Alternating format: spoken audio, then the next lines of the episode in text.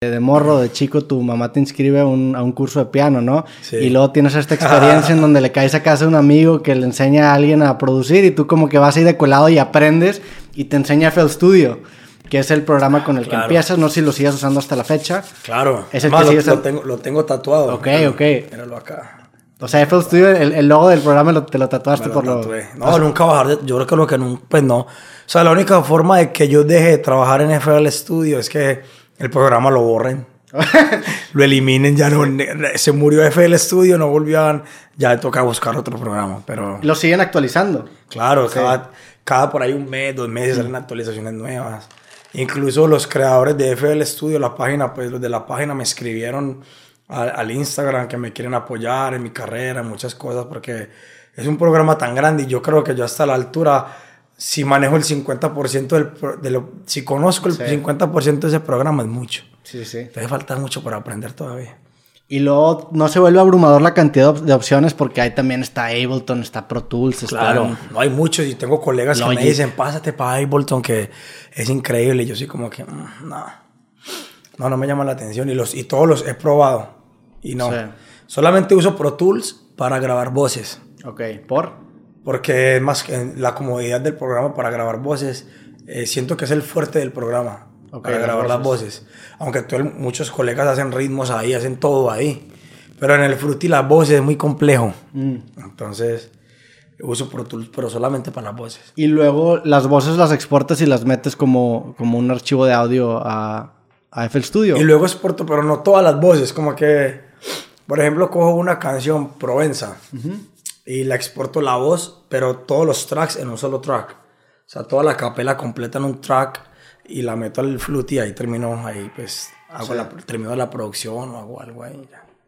¿Cuánto, o sea, qué tan, qué tan ritualístico es tu trabajo en ese sentido? ¿Te metes solamente produces en tu estudio? ¿También puedes, eh, o puedes hacer una canción eh, viajando? ¿Tienes tu espacio en donde siempre trabajas o también on the go? No, yo trabajo en todos lados.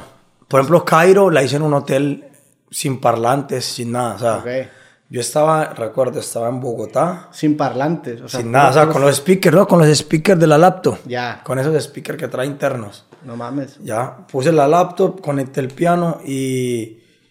Y, y pues la primera melodía. Pues fue como que así, mira, mira, te muestro, fue como que así, mira. ¿Ahí traes la, la primera melodía? Pues no la primera melodía, pero es como que. Como. Así fue que lo hice literal, o sea, pues, esto obviamente no es el sonido, pero es como que como que... Ok, lo bajo una octava acá. ok. ¿Cómo que? Ahí me... Esa es una, para la gente que nos está escuchando, es una aplicación celular que es un... Sí, es, un, piano, es un, piano, normal, un pianito ahí normal y pues como que era como que ayer lo bajo cada octava, es como que...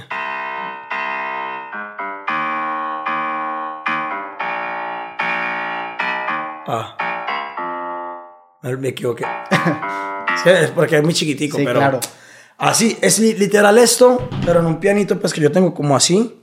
¿De cuántas octavas? ¿Dos octavas? De una, de una, octava, sí, pero es normal. Y ahí, pam, pam, pam, pam, pam. Y ahí fue que nació.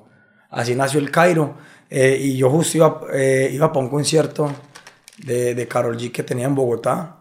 Yo estaba en el hotel previo al concierto y ahí como que ah, se me vino esta melodía y, y grabé eso, hice como una, la, la, base y no tenía ni pues nada, o sea, yo a mí donde me fluya, he hecho ritmos en aviones, he hecho pues como que voy en un vuelo de ocho horas y pues de las ocho horas de vuelo pues cojo unas dos horitas y las dedico a, a crear algo, como por, por no, no, dejar pasar el tiempo, ¿me entiendes? No me gusta perder tiempo. Sí. Entonces como que saco mi, mi laptop, la pongo ahí donde uno come, en la sillita del avión donde uno come, ahí la, la abro pongo ahí la laptop y me cae estrechito, pero sí. le hago yo donde, donde sea, no, no tenga que ser siempre en un estudio, ¿no?